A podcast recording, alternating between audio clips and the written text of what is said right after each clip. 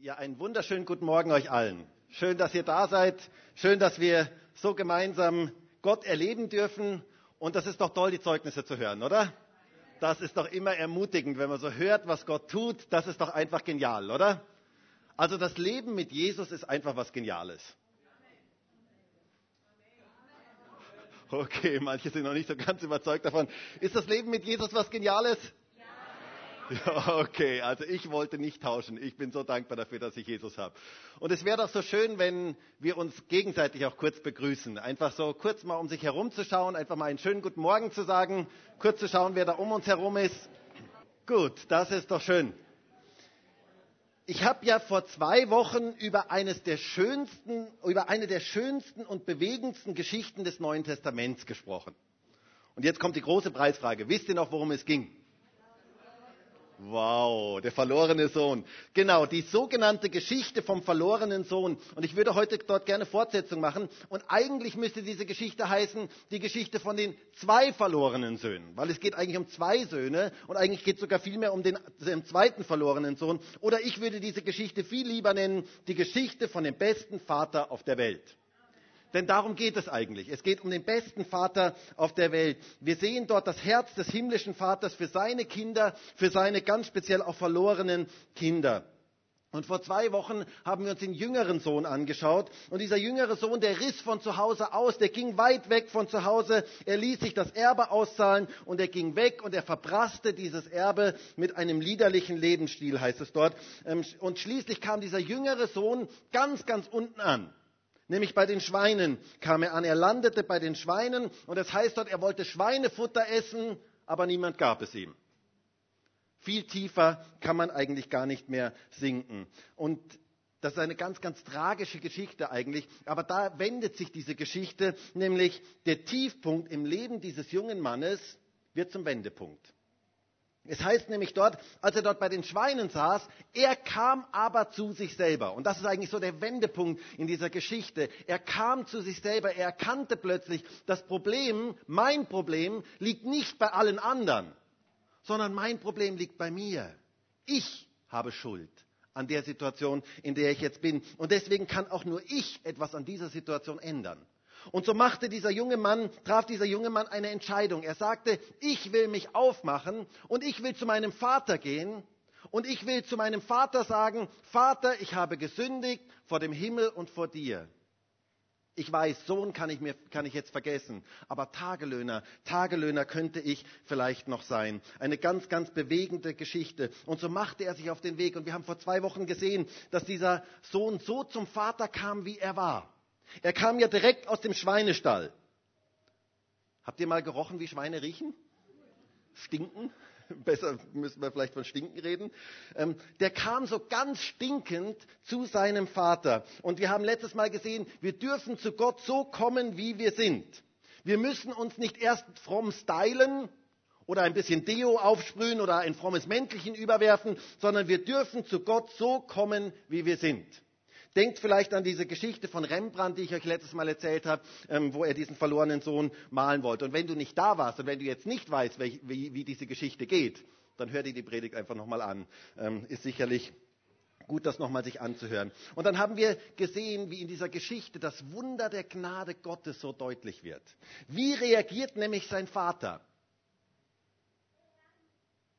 Sohn, bleib da draußen, schön weit in Entfernung, du stinkst. Geh dich erstmal duschen?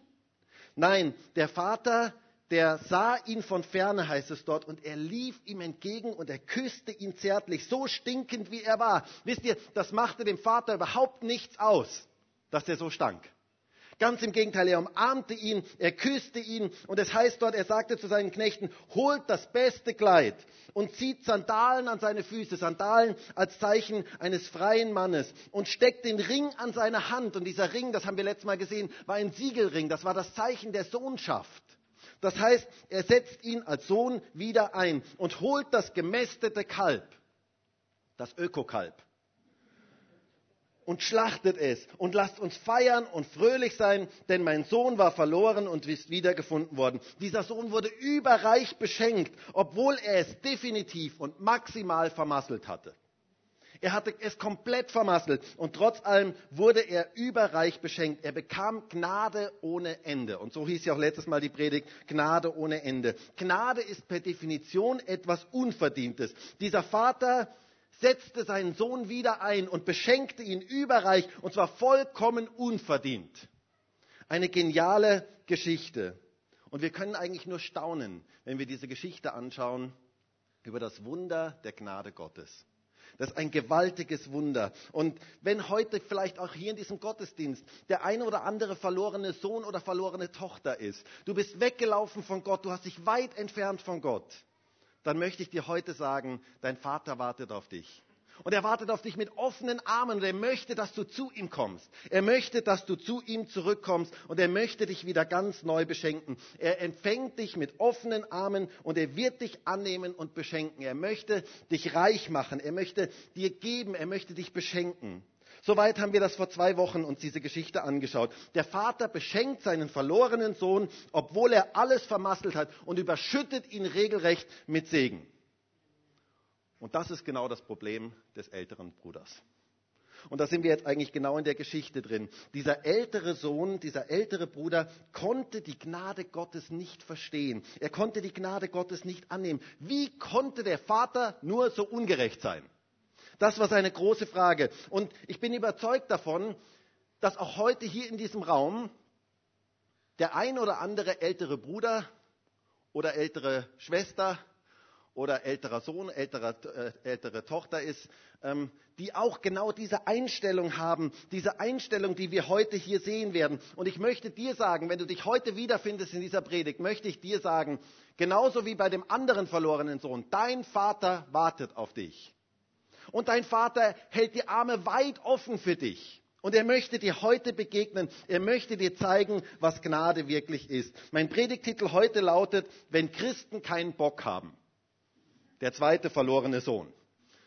Und es geht darum, dass dieser verlorene Sohn ja sagt, ich, du hast mir noch nicht mal ein Böckchen gegeben. Also das ist ein bisschen so diese Anlehnung ähm, daran, wenn Christen keinen Bock haben. Und ich möchte mit euch diese Geschichte lesen aus Lukas 15, Vers 25 bis Vers 32. Lukas 15, Vers 25 bis Vers 32. Sein älterer Sohn aber war auf dem Feld. Und als er kam und sich dem Haus näherte, hörte er Musik und Reigen. Und er rief einen der Sklaven herbei und erkundigte sich, was das wäre. Der aber sprach zu ihm, dein Bruder ist gekommen und dein Vater hat das gemästete Kalb geschlachtet, weil er ihn gesund wiedererhalten hat. Er aber wurde zornig und wollte nicht hineingehen. Sein Vater aber ging hinaus und redete ihm zu. Er aber antwortete und sprach zu dem Vater, siehe, so viele Jahre diene ich dir und niemals habe ich ein Gebot von dir übertreten. Und mir hast du niemals ein Böckchen gegeben, dass ich mit meinen Freunden fröhlich wäre. Da aber dieser, dein Sohn, gekommen ist, der deine Habe mit Huren durchgebracht hat, hast du ihm das gemästete Kalb geschlachtet. Er aber sprach zu ihm, Kind, du bist alle Zeit bei mir, und alles, was mein ist, ist dein. Es geziemte sich aber, fröhlich zu sein und sich zu freuen, denn dieser dein Bruder war tot und ist wieder lebendig geworden und verloren und ist gefunden worden. Der ältere Sohn hatte keinen Bock, wenn Christen keinen Bock haben. Der hatte keinen Bock, obwohl ihm eigentlich alles zur Verfügung stand. Dabei war dieser ältere Sohn eigentlich so der Traumsohn, wie man ihn sich nur vorstellen kann. Wir werden das heute noch sehen. Er machte alles, was der Vater von ihm wollte. Zumindest meinte er das. Dabei wollte der Vater eigentlich etwas ganz, ganz anderes von ihm. Und damit war dieser ältere Sohn ein verlorener Sohn. Wir werden das heute im Lauf dieser Predigt merken. Schauen wir uns diese Geschichte etwas genauer an. Ich muss ja sagen, wenn man diese Geschichte damals gehört hat, dann und ein bisschen ein normales Gerechtigkeitsempfinden hatte, musste man ganz, ganz große Sympathien für diesen älteren Sohn haben. Also ich weiß nicht, ob ihr das so spürt. Da ist, ein, da ist eine extreme Spannung in diesem Text drin. Denn dieser ältere Sohn, der war ein Mustersohn. Der war vorbildlich, das war ein Traumsohn, ein Vorzeigesohn. Jeder, jeder konnte sich mit diesem älteren Sohn identifizieren, wie der empfunden hat. Er wollte alles richtig machen. Er wollte seinem Vater gefallen. Wisst ihr, die meisten Auslegungen und auch die meisten Predigten machen diesen Sohn sehr, sehr schlecht, lassen ihn sehr, sehr schlecht wegkommen. Aber wisst ihr, eigentlich war der voll sympathisch. Also ich finde den voll sympathisch. Also ich muss ganz ehrlich sagen, ich, hab, ich, bin begeistert über diesen älteren Sohn eigentlich. Also so einen Sohn kann man sich doch eigentlich nur wünschen. Darf ich euch mal fragen, wer von euch hätte lieber den älteren Sohn und wer hätte lieber den jüngeren Sohn? Also lieber einen Sohn, der alles macht, der alles macht, was man sich wünscht, der zu Hause mithilft, der alles, der dient, der, der eine Dienstgesinnung hat und so weiter. Oder einen Sohn, der dich für gestorben erklärt, der das Erbe ausgezahlt haben will und der weg abhaut. Welchen Sohn hättest du lieber? Beide, okay. Das ist eine sehr diplomatische Antwort. Ähm, also ganz ehrlich, also der Ältere, irgendwie ist der sympathisch, oder?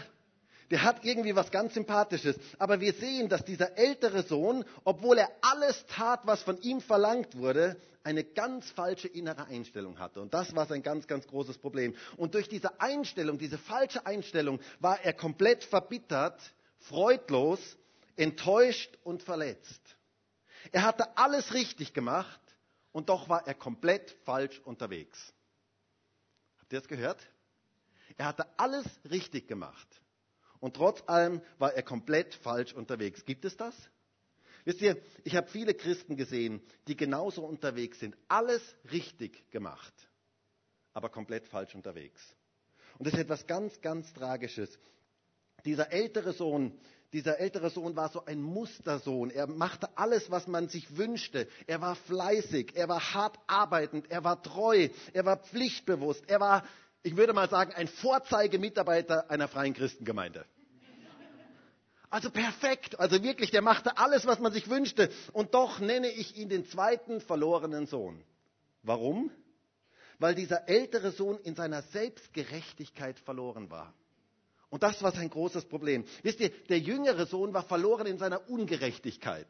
Der lebte ein Leben, wie man, wie man es sich absolut nicht wünschte. Ähm, er ging zu den Huren und ähm, trank Alkohol und machte alle möglichen Dinge und landete schlussendlich bei den Schweinen. Und ich würde ihn mal nennen, den klassischen verlorenen Sohn. So wie wir uns einen verlorenen Sohn vorstellen. Also der klassische verlorene Sohn. Dieser ältere Sohn war genauso verloren, aber er war äußerlich, sah man ihn das überhaupt nicht an. Äußerlich konnte man das überhaupt nicht sehen. Er war verloren in seiner Selbstgerechtigkeit. Er war zwar äußerlich noch da, aber er war innerlich vom Herzen komplett verloren. Er hatte sich innerlich weit von Gott entfernt. Seine Beziehung war eine Arbeitsbeziehung und keine Sohnesbeziehung. Und das ist ein ganz, ganz großer Unterschied. Das ist etwas ganz, ganz Wichtiges, das zu erkennen. Und das ist Verlorenheit.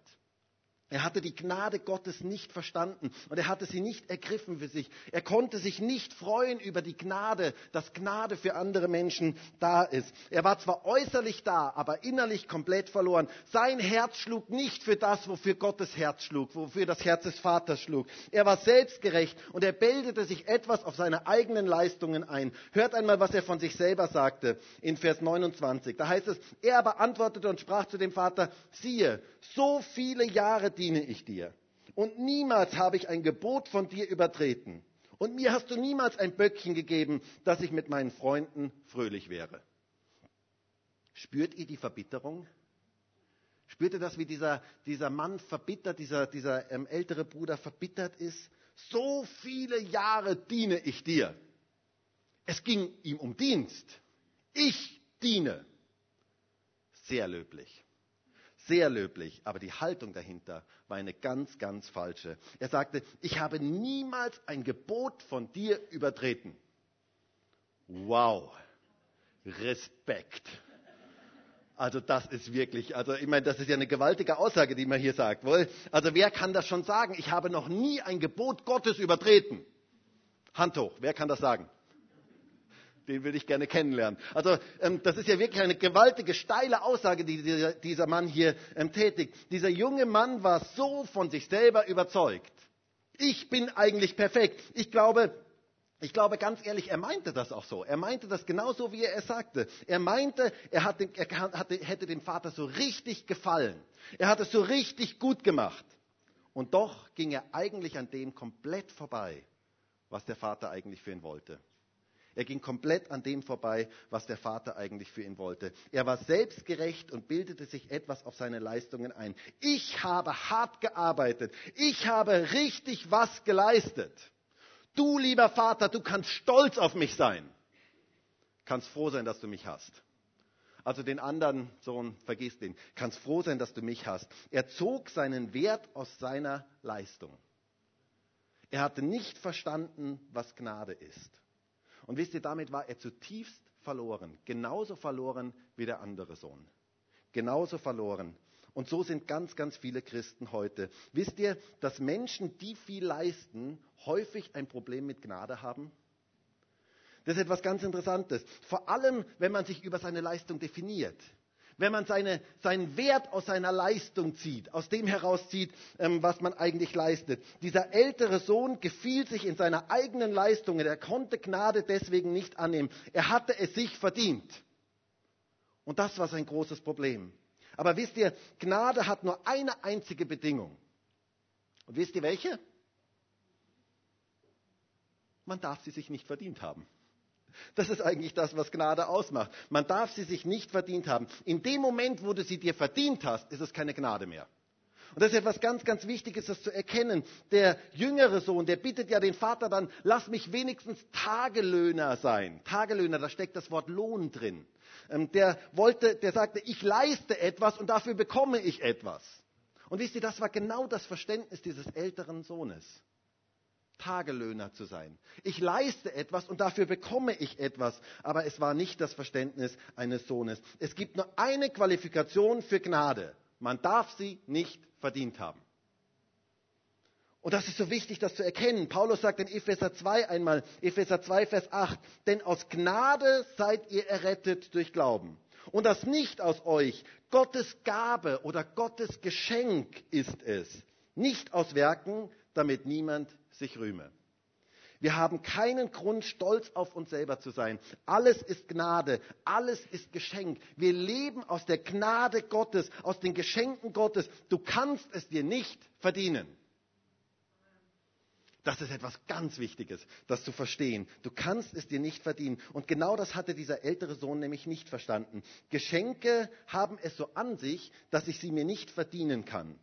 Wenn du ein Geschenk bekommst und du holst dein Portemonnaie raus, dein Geldbeutel raus und sagst, ich zahle das, in dem Moment, wo du es zahlst, ist es kein Geschenk mehr. Stimmt das? Also stell dir mal vor, an Weihnachten, du bekommst ein Geschenk, ich bekomme ein Geschenk vom Norbert und der Norbert schenkt mir etwas und ich sehe das Geschenk, ich packe das aus und ich sage, komm Norbert, ich zahle dir das. Komm, was hat es gekostet? 9,99 Euro, okay, komm, kriegst 10 Euro von mir. Den Rest kannst behalten. Wisst ihr, in dem Moment, wo ich es ihm zahle, ist es kein Geschenk mehr. In dem Moment ist es ein, ein, ein Tauschhandel oder, oder wie, wie, soll ich dazu sagen? Ähm, es ist auf jeden Fall kein Geschenk mehr. Gnade ist per Definition etwas, was ich geschenkt bekomme. Ist per Definition etwas, wo ich mir unverdient, was ich unverdient bekomme.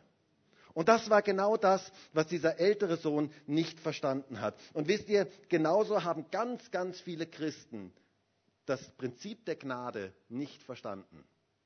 Vor allen Dingen langjährige Christen.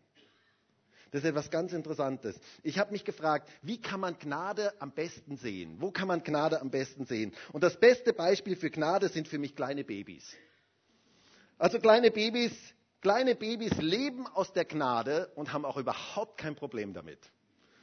Ihr könnt kleine Babys euch mal anschauen. Also das ist ja etwas Faszinierendes. Ähm, ich sage immer gerne scherzeshalber so, kleine Babys sind die größten Egoisten auf Gottes Erdboden die haben überhaupt kein Problem mit Gnade. Die haben gar kein Problem, Gnade anzunehmen. Die liegen nicht auf dem Wickeltisch und überlegen sich, ach, das kann ich jetzt nicht bringen, schon wieder in die Windel zu machen. Also das geht überhaupt gar nicht. Das war ja erst gerade da so. Ähm, und also überhaupt, meine Mama braucht jetzt mal eine Pause. Na, also ich muss jetzt wirklich ein bisschen still sein. Nein, nein, das ist so denken kleine Babys nicht. Kleine Babys, die machen in die Windel, selbst wenn es vor drei Minuten gerade soweit schon war, ähm, dann geht es schon wieder los. Die haben überhaupt gar kein Problem damit. Die denken auch nicht, ach die Mama, naja, die ist so gestresst. Und die muss jetzt meinen Geschwister, für meine Geschwister mal da sein und die muss meinem Bruder mit den Hausaufgaben helfen. Naja, also ich kann jetzt nicht einfach losschreien, nur weil ich ein bisschen Hunger habe. So denkt ein Baby nicht So denkt ein Baby niemals. Ein Baby schreit einfach los, wenn es Hunger hat. Ähm, und die Mutter springt. Das ist das Interessante dabei. Und das ist überhaupt kein Problem. Babys haben kein Problem, Gnade anzunehmen. Sie haben überhaupt kein Problem damit. Die älteren Geschwister, die reiferen, meistens schon. Und wisst ihr, da sind wir genau in dem Thema unserer Geschichte drin. Ich finde es nämlich interessant, dass es der ältere Bruder ist, ne? dass es der ältere Sohn ist. Probleme mit der Gnade haben diejenigen, die viel leisten und sich sehr viel darauf einbilden. Die haben Probleme mit der Gnade. Kleine Babys leisten noch nichts. Die leisten noch nichts und deswegen haben sie auch kein Problem mit Gnade. Neue Christen, junge Christen leisten meistens noch nicht so viel und deswegen haben sie auch kein Problem mit der Gnade. Sie haben kein Problem damit, Gnade anzunehmen. Warum ist es so, dass ältere Christen häufig Probleme mit der Gnade haben? Nun, es ist ganz einfach, sie bilden sich etwas auf ihre frommen Leistungen ein. Es ist nämlich eine ganz interessante Entwicklung im Leben eines Christen. Die meisten verstehen am Anfang, ich bin aus Gnade gerettet. Ich kann nichts dazu tun. Ich habe ein Leben gelebt, das Gott nicht gefallen hat und er hat mich angenommen in seiner Gnade. Das verstehen die meisten am Anfang ihres geistlichen Lebens. Aber im Laufe des geistlichen Lebens vergessen sie das. Und sie fangen an, sich über ihre Leistungen zu definieren. Und damit fallen sie aus der Gnade. Sie werden hart sich selber gegenüber und anderen gegenüber und schlussendlich auch Gott gegenüber. Ihr, Le ihr Christsein wird sehr, sehr leistungsorientiert. Und vielleicht gibt es ja den einen oder anderen heute hier in diesem Raum, der sich da jetzt plötzlich wiederfindet. Der sagt, das ist genau das, was in meinem Leben passiert ist. Ich bin sehr, sehr leistungsorientiert in meinem Christsein. Es ist nicht mehr beziehungsorientiert, sondern leistungsorientiert. Wisst ihr, Paulus warnt die Galater davor, diese Gemeinde in Galatien davor, ähm, und und spricht über dieses Thema ganz, ganz ausführlich. Und wenn ihr über dieses Thema Gnade etwas lesen möchtet, dann würde ich euch sehr den Galaterbrief ans Herz legen. Das ist ein ganz, ganz wertvoller Brief in diese Richtung. Dort sagt er ganz dramatisch dieser Gemeinde, dass sie von der Gnade weggekommen sind. Und hört einmal, was er dort sagt, in Galater 3, Vers 1 bis Vers 3. O ihr unverständigen Galater. Man direkt so spürt ihr das Herz von Paulus. Oh, ihr unverständigen Galater. Wer hat euch bezaubert, denen Jesus Christus als gekreuzigt vor Augen gemalt wurde? Nur dies will ich von euch wissen. Habt ihr den Geist aus Gesetzeswerken empfangen oder aus der Kunde des Glaubens? Seid ihr so unverständig? Nachdem ihr im Geist angefangen habt, wollt ihr im Fleisch vollenden? Und dann sagt er weiter in Kapitel 5, Vers 4, ihr seid von Christus abgetrennt, die im Gesetz gerechtfertigt werden wollen. Ihr seid aus der Gnade gefallen.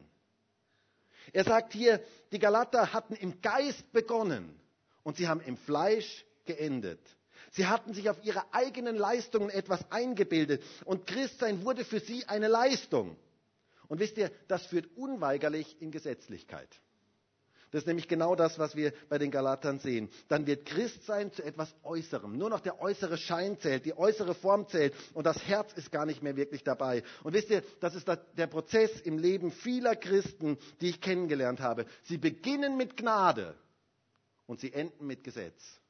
Und das ist etwas ganz, ganz Tragisches. Sie freuen sich über die Gnade Gottes, die ihr Leben verändert hat am Anfang. Und haben verstanden, dass sie nicht durch ihre Leistungen gerettet sind, dass alles geschenkt ist. Und dann im Laufe ihres Christenlebens verändert sich das. Sie werden stolz auf das, was sie eigentlich geschafft haben. Sie, sie, haben so viel gebetet, sie haben so viel Bibel gelesen, sie, haben, sie sind so nett zu allen Menschen, sie sind so verändert und so weiter. Und sie bilden sich etwas darauf ein und sie denken sich, da muss Gott doch zufrieden mit mir sein. Der kann stolz sein, dass er mich hat. Gott sei Dank hat er mich.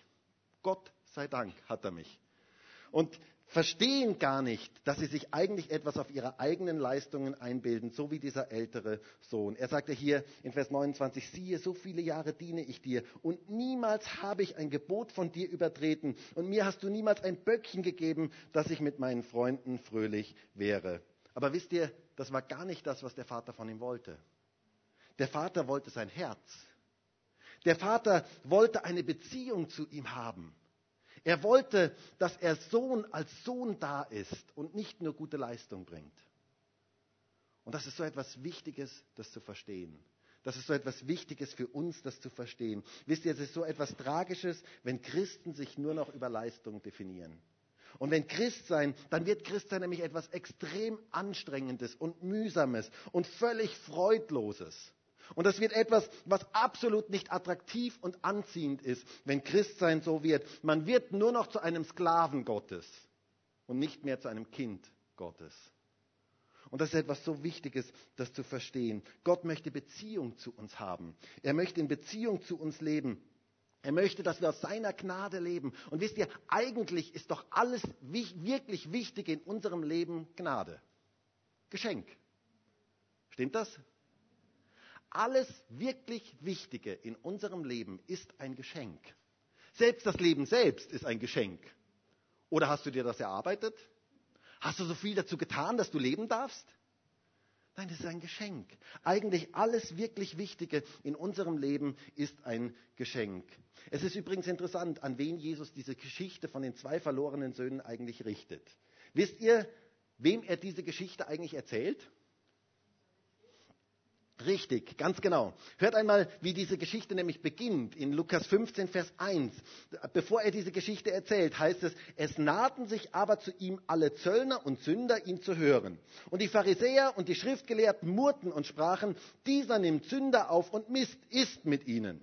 Er sprach aber zu ihnen dieses Gleichnis und sagte, Doppelpunkt. Und dann erzählt er ihnen drei Gleichnisse, nämlich das Gleichnis vom, von der verlorenen Münze, vom verlorenen Schaf und das Gleichnis von den verlorenen Söhnen. Und die Zielrichtung dieses letzten Gleichnisses von den verlorenen Söhnen ist eigentlich der ältere Sohn, nicht der jüngere der ältere Sohn, denn der symbolisierte genau diese Haltung der Schriftgelehrten und Pharisäer, die in ihrer Rechtgläubigkeit und in ihrer Strenge die Gnade total vergaßen. Das ist eigentlich die Zielrichtung dieser Geschichte. Jesus wollte ihnen deutlich machen, nicht die Leistung ist das, was zählt, sondern die Gnade Gottes ist das, was zählt. Wir leben aus seiner Gnade. Sie waren, und ich kann mir das so vorstellen, wie diese Pharisäer und Schriftgelehrten so zuhörten, wie Jesus diese Geschichte erzählte. Und als er von dem jüngeren Sohn erzählte, sie dachten, ja, das ist ja ganz typisch, ähm, den, den, den darf man doch nicht mehr annehmen und so weiter. Und haben sich genau aufgeregt und dann erzählt plötzlich Jesus von diesem älteren Sohn. Und plötzlich sagen, okay, er meint uns. Er spricht ja von uns. Er spricht ja in dieser Geschichte von uns. Er wollte ihnen deutlich machen, es geht nicht um die eigene Gerechtigkeit, sondern es geht um Gnade. Jemand hat mal gesagt, wenn der Teufel uns nicht durch Ungerechtigkeit binden kann, dann versucht er es durch Selbstgerechtigkeit. Habt ihr es gehört? Wenn der Teufel uns nicht durch Ungerechtigkeit binden kann, siehe jüngerer Sohn, dann versucht er es durch Selbstgerechtigkeit. Und genau das sehen wir bei den Pharisäern und Schriftgelehrten. Ihr könnt das, die ganzen Evangelien durchlesen. Und ich finde das ja ganz, ganz interessant. Jesus hatte immer die größten Probleme mit den Frommen. Interessanterweise. Er hatte immer die größten Probleme mit den Frommen, die so selbstgerecht und so arrogant waren. Und die so richtig waren, die sich so richtig empfunden haben. Er hatte interessanterweise keine Probleme mit den Zöllnern und, ähm, und, und, und Sündern. Damit hatte er keine Probleme. Ganz im Gegenteil, die nahm er auf. Diese Frommen waren so richtig und doch so falsch. Denn sie hatten die Gnade nicht verstanden. Jesus erzählt einmal eine interessante Geschichte von einem Zöllner und einem Pharisäer, die gemeinsam im Tempel beteten. Und hört einmal, was dort steht in Lukas 18, Vers 10. Da heißt es, zwei Menschen gingen hinauf in den Tempel, um zu beten, der eine ein Pharisäer und der andere ein Zöllner. Der Pharisäer stand und betete bei sich selbst so. O Gott, ich danke dir, dass ich nicht bin wie die übrigen der Menschen. Und könnt ihr euch das vorstellen, wie die übrigen der Menschen? Ähm, Räuber, Ungerechte, Ehebrecher und auch wie dieser Zöllner. Ich faste zweimal in der Woche, ich verzehnte alles, was ich erwerbe. Und der Zöllner stand von fern und wollte sogar die Augen nicht aufheben zum Himmel, sondern schlug an seine Brust und sprach, O Gott sei mir, dem Sünder, gnädig. Ich sage euch, dieser ging gerechtfertigt hinab in sein Haus im Gegensatz zu jenem. Denn jeder, der sich selbst erhöht, wird erniedrigt werden. Wer aber sich selbst erniedrigt, wird erhöht werden. Was für ein frommes Gebet betete doch dieser Pharisäer. Habt ihr das gehört? Oh Gott, ich danke dir. Klingt gut, oder? Klingt wie bei uns, oder? Irgendwie so Danksagung am Anfang des Gebets ist ja mal was Gutes, oder? Der dankt erstmal Gott. Das ist doch etwas ganz, ganz Schönes. Aber wofür dankte er eigentlich? Er dankte dafür, dass er so super ist und viel besser wie all die anderen. Und dieser Zöllner, er sagt, Herr, sei mir, dem Sünder, gnädig. Gnade. Er bat um Gnade. Das ist etwas ganz, ganz Starkes. Und Jesus sagt, wer wurde gerechtfertigt? Nun, derjenige, der Gnade verstanden hat und der um Gnade bat. Dieser Zöllner nahm Gnade und er lebte daraus. Und wisst ihr, wenn wir das nicht verstehen, dann wird unser Christsein früher oder später sehr, sehr anstrengend und mühsam werden. Und es ist etwas, was absolut freudlos ist und was absolut nicht gut ist. Wir leben aus der Gnade Gottes, aus den Geschenken aus seiner Hand. Und das macht fröhlich. Und das macht dankbar. Denn wisst ihr, wer Gnade verstanden hat, wer Geschenke annehmen kann, der wird ein dankbarer und fröhlicher Mensch. Das bringen wir sogar unseren Kindern bei, oder? Wenn man ein Geschenk bekommt, was sagt man? Danke.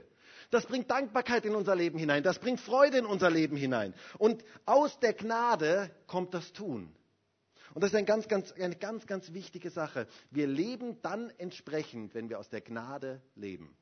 Aber diese Reihenfolge ist sehr, sehr wichtig. Paulus sagt selber in 1. Korinther 15, Vers 10, aber durch Gottes Gnade bin ich, was ich bin.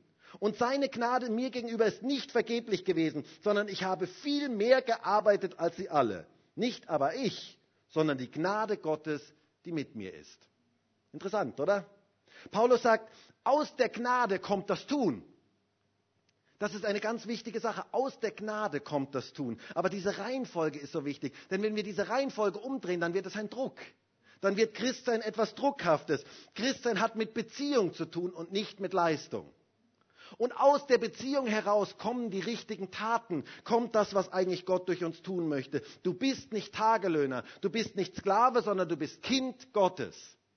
Und aus dieser Kindschaft heraus darfst du richtig leben, darfst du dein Leben verändern, darfst du entsprechend leben. Das finde ich absolut genial. Wir sind beschenkt, um andere zu beschenken.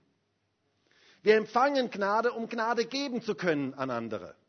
Und dieser Kreislauf ist etwas ganz, ganz Wichtiges. Und wisst ihr, das ist so konträr zu dem Denken dieser Welt. Wir leben ja in einer Leistungsgesellschaft. Alles ist auf Leistung aufgebaut. Und nur erst, wenn du Leistung bringst, dann bist du wer. Und es ist, bei Gott ist es genau umgekehrt. Bei Gott gibt es Gnade, unverdiente Geschenke, die wir von ihm bekommen. Und aus diesem Beschenktsein heraus dürfen wir dienen dürfen wir Segen sein für andere. Aus dieser Gnade heraus dürfen wir anders leben. Aus dieser Gnade, die wir empfangen haben, dürfen wir anders leben. Wenn das doch nur jeder Christ verstehen würde. Aber dieser ältere Sohn, er hatte das nicht verstanden. Er hatte eine falsche Haltung Gott gegenüber, dem Vater gegenüber und dadurch auch eine falsche Haltung dem Bruder gegenüber.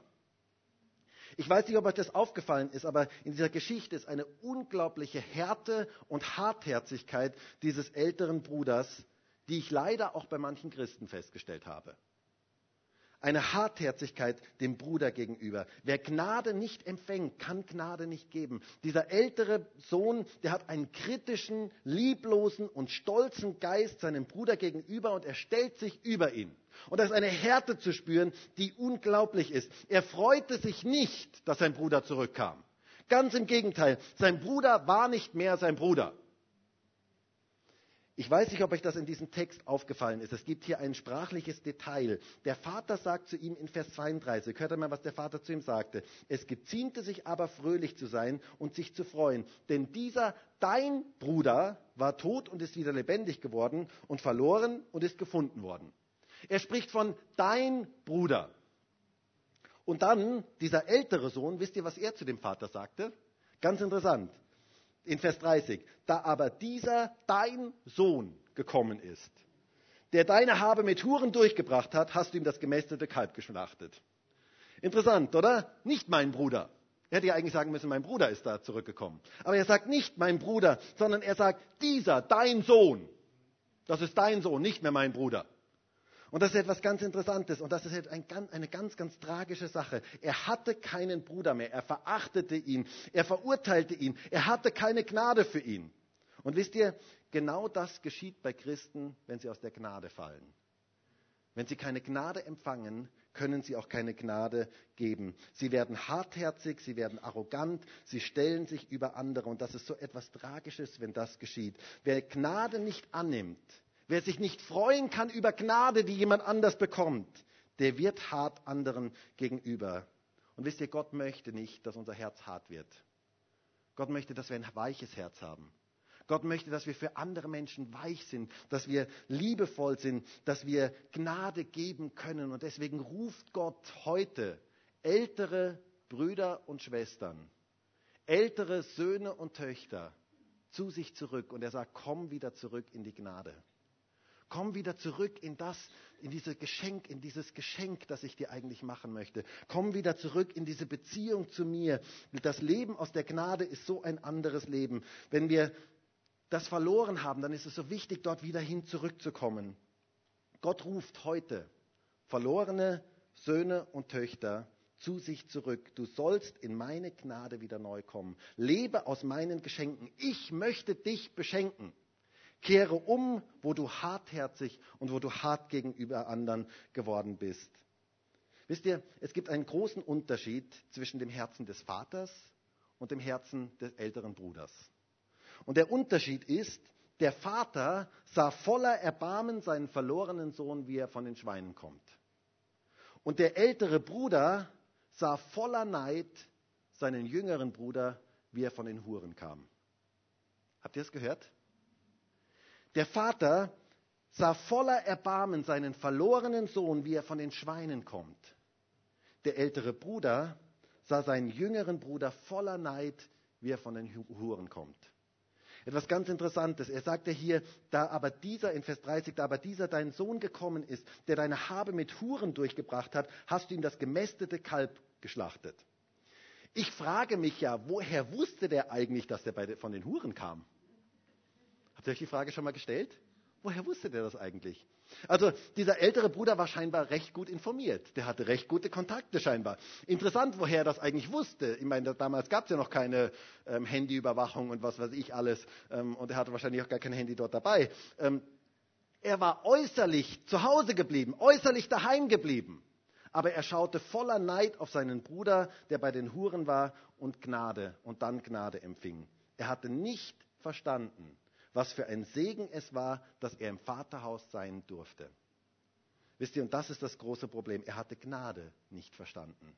Hatte nicht verstanden, was Gnade ist. Und jetzt komme ich zum Schluss. Wie reagiert eigentlich der Vater? Und das finde ich so etwas Schönes. Der Vater geht diesem verlorenen Sohn nach. Gottes Herz schlägt auch für die älteren verlorenen Söhne und Töchter, die in Selbstgerechtigkeit verstrickt sind. Es heißt hier, in Vers 28, er aber wurde zornig und wollte nicht hineingehen, sein Vater aber ging hinaus und redete ihm zu. Der Vater ging ihm nach. Er verließ die Party.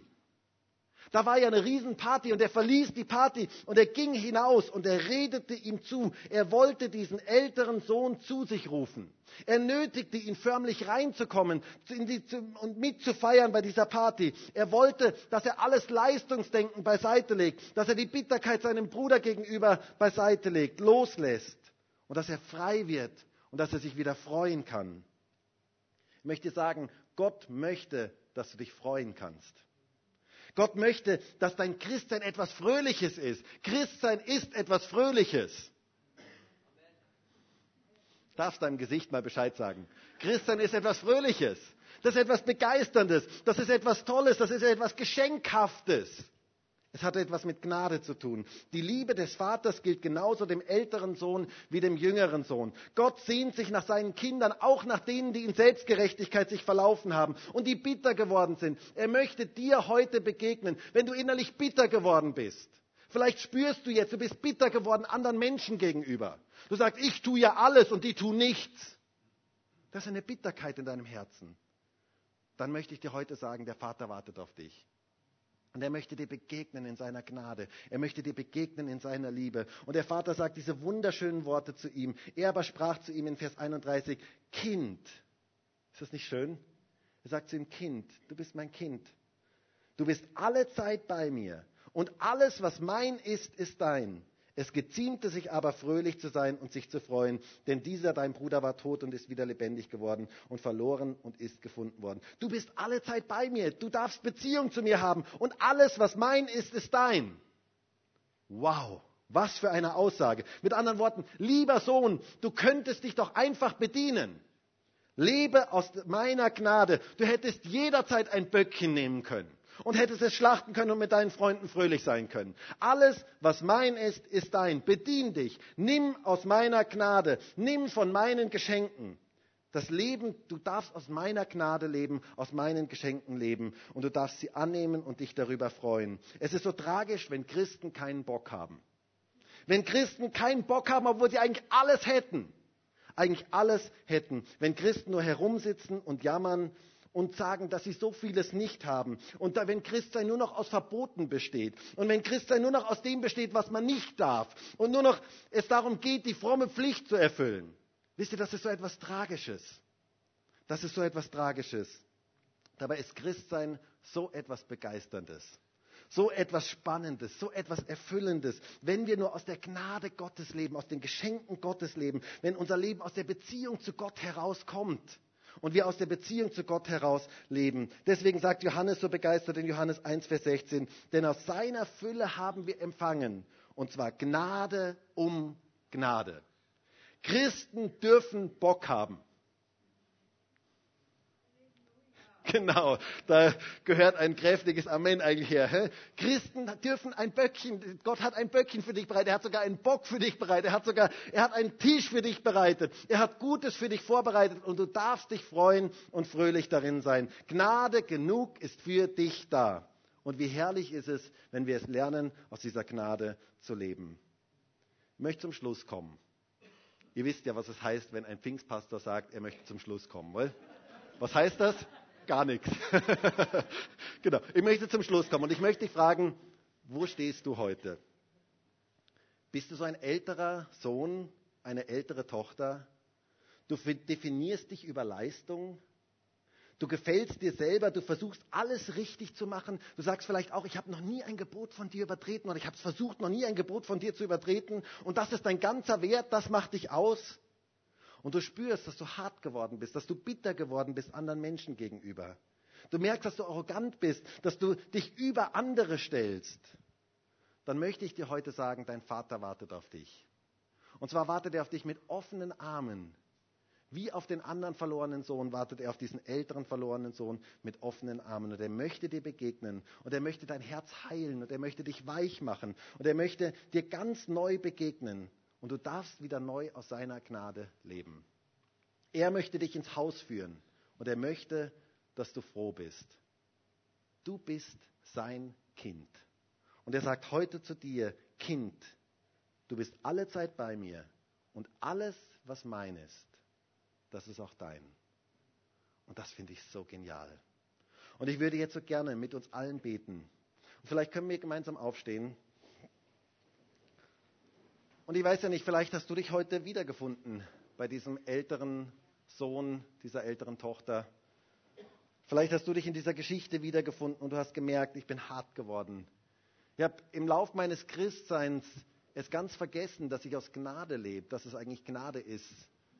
Dass eigentlich alles in meinem Leben Gnade ist, dass alles ein Geschenk ist. Und dann würde ich mir so sehr wünschen, dass du heute in diese Gnade wieder neu zurückkommst. Und dass du sagst, Vater, ich komme jetzt zu dir. Und ich möchte einfach in deine Arme laufen und ich möchte einfach dankbar sein dafür, dass ich dein Kind bin. Herr, und ich danke dir dafür, dass du jetzt hier bist, in diesem Raum. Danke dir dafür, dass du wirkst mit deinem Heiligen Geist, dass du jetzt Menschen berührst, so wie nur du das kannst. Herr, du kennst jetzt jedes einzelne Herz in diesem Raum. Du kennst jeden Einzelnen. Du kennst auch ganz speziell diejenigen, die innerlich sich entfremdet haben von dir, die vielleicht äußerlich noch da sind, aber innerlich sind sie weit weg von dem, was eigentlich dein Herz ist. Und sie haben die Gnade vergessen. Sie haben vergessen, dass sie aus Gnade gerettet sind, aus Gnade deine Kinder sind. Und ich bin so dankbar dafür, dass du heute hier in diesen Gottesdienst hineinsprichst. Kind, du bist alle Zeit bei mir. Und alles, was mein ist, das ist dein. Nimm aus dieser Gnade. Ich danke dir für dieses gewaltige Angebot, für deine offenen Arme für uns, für jeden Einzelnen, der heute hier ist. Auch für diejenigen, die hart geworden sind, möchtest du ganz neu kommen mit deinem Geist und die Herzen weich machen. Heiliger Geist, bitte komm du heute in diesem Raum und wirke du ganz speziell an Herzen, die hart geworden sind, wo Menschen sich ja überhoben haben über andere. Herr, ich bitte dich darum, dass wir alle erkennen, dass wir auf dem Boden der Gnade leben und dass es nur Gnade ist, dass wir leben dürfen dass es Gnade ist, dass wir mit dir leben dürfen, dass es Gnade ist, dass wir Beziehung zu dir haben dürfen, dass es alles kein Verdienst, sondern es ist einfach ein Geschenk. Und Herr, wir möchten dir heute einfach von ganzem Herzen Danke sagen für dieses gewaltige Geschenk der Gnade. Herr, und wenn wir heute so gemeinsam vor dir stehen, dann sind wir einfach voller Dankbarkeit. Und ich bin voller Ehrfurcht, dass du Gnade hast für uns, für jeden einzelnen von uns. Egal ob junger, jüngerer verlorener Sohn oder älterer, du hast Gnade für jeden einzelnen von uns. Herr, und das ist einfach so ein Geschenk. Das ist so etwas Wertvolles, dass du diese Gnade für jeden einzelnen von uns hast. Danke dafür, Jesus. Halleluja. Und ich bitte dich darum, dass wir aus dieser Gnade leben können und dass wir diese Gnade an andere weitergeben können, dass wir Gnade empfangen können, dass wir Gnade geben können.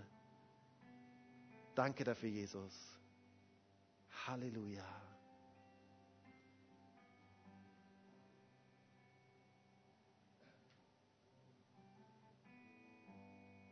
Danke, Jesus. Und lass uns jetzt noch dieses Lied gemeinsam singen. Du bist ein guter, guter Vater. You are good, good Father. Und ich fand es so schön, der Samuel hat die Lieder rausgesucht, ohne dass er genau daran gedacht hat, was ich heute predigen werde. Und heute vor dem Gottesdienst haben wir plötzlich gemerkt, wow, das passt ja perfekt zusammen. Ähm, und es ist einfach schön. Und ich denke, Gott möchte heute zu uns reden. Und ich möchte dich ermutigen, nimm die Gnade an und gib Gnade weiter.